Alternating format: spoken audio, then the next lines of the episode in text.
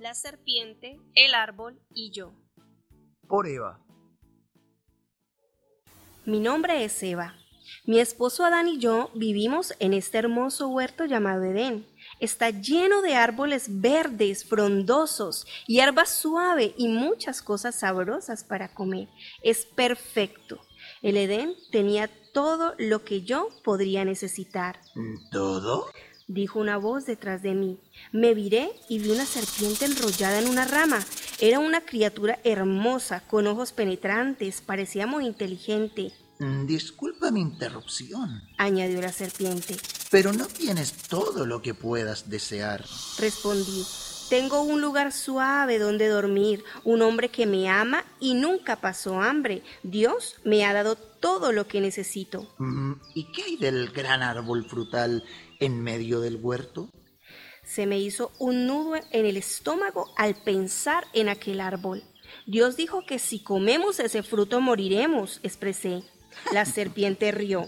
Luego se acercó deslizándose y susurró. Eso es una tontería. Dios sabe que no morirán. También sabe que es el mejor fruto del huerto. ¿El mejor fruto? Me quedé pensativa. ¿Es eso cierto? Oh, sí. Dios no te contó el secreto especial sobre ese árbol. Si comes de su fruto, verás cosas increíbles. Podrás distinguir el bien del mal, como Dios mismo.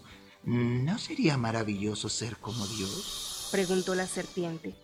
Vaya, pensé, Dios es súper poderoso y es muy sabio. Yo quería ser sabia y poderosa como Dios, y ese fruto sí que se veía delicioso. Solo de pensar en él se me hacía agua a la boca. ¿Qué tal una mordidita? silbó la serpiente. Solo pruébalo. La decisión es tuya. No podía quitar los ojos de ese árbol. Si no probaba ese fruto, no podría pensar en otra cosa por el resto de mi vida. Así que tomé el fruto y le di una mordida. Mmm, estaba muy bueno. Llamé a mi esposo. Adán, tienes que probar esto. ¿Qué es? Es el fruto del árbol que está en medio del huerto. Es lo mejor que he probado en mi vida, le comenté. Pero, ¿no es ese el árbol del que no podemos comer? Preguntó Adán, mirando con nerviosismo a su alrededor. Le di una mordida y no morí, le expresé. Entonces Adán cerró los ojos y le dio una mordida también. Yo estaba ansiosa por ver su reacción, pero cuando él abrió los ojos se veía asustado. Se cubrió la cara e intentó esconderse. En un momento, ambos supimos que habíamos tomado la decisión equivocada.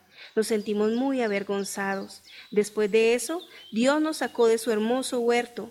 Aunque Él todavía se preocupaba por nosotros, nuestra vida se hizo muy, muy difícil.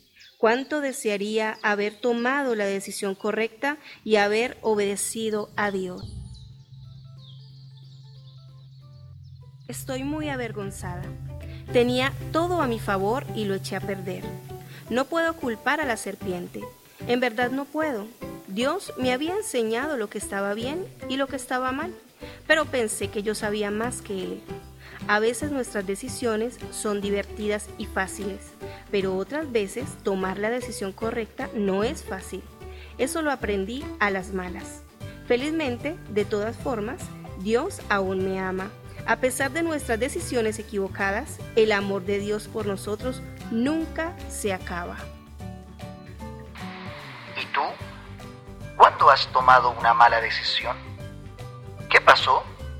¿Cómo hubieran sido diferentes las cosas si hubieras tomado la decisión correcta?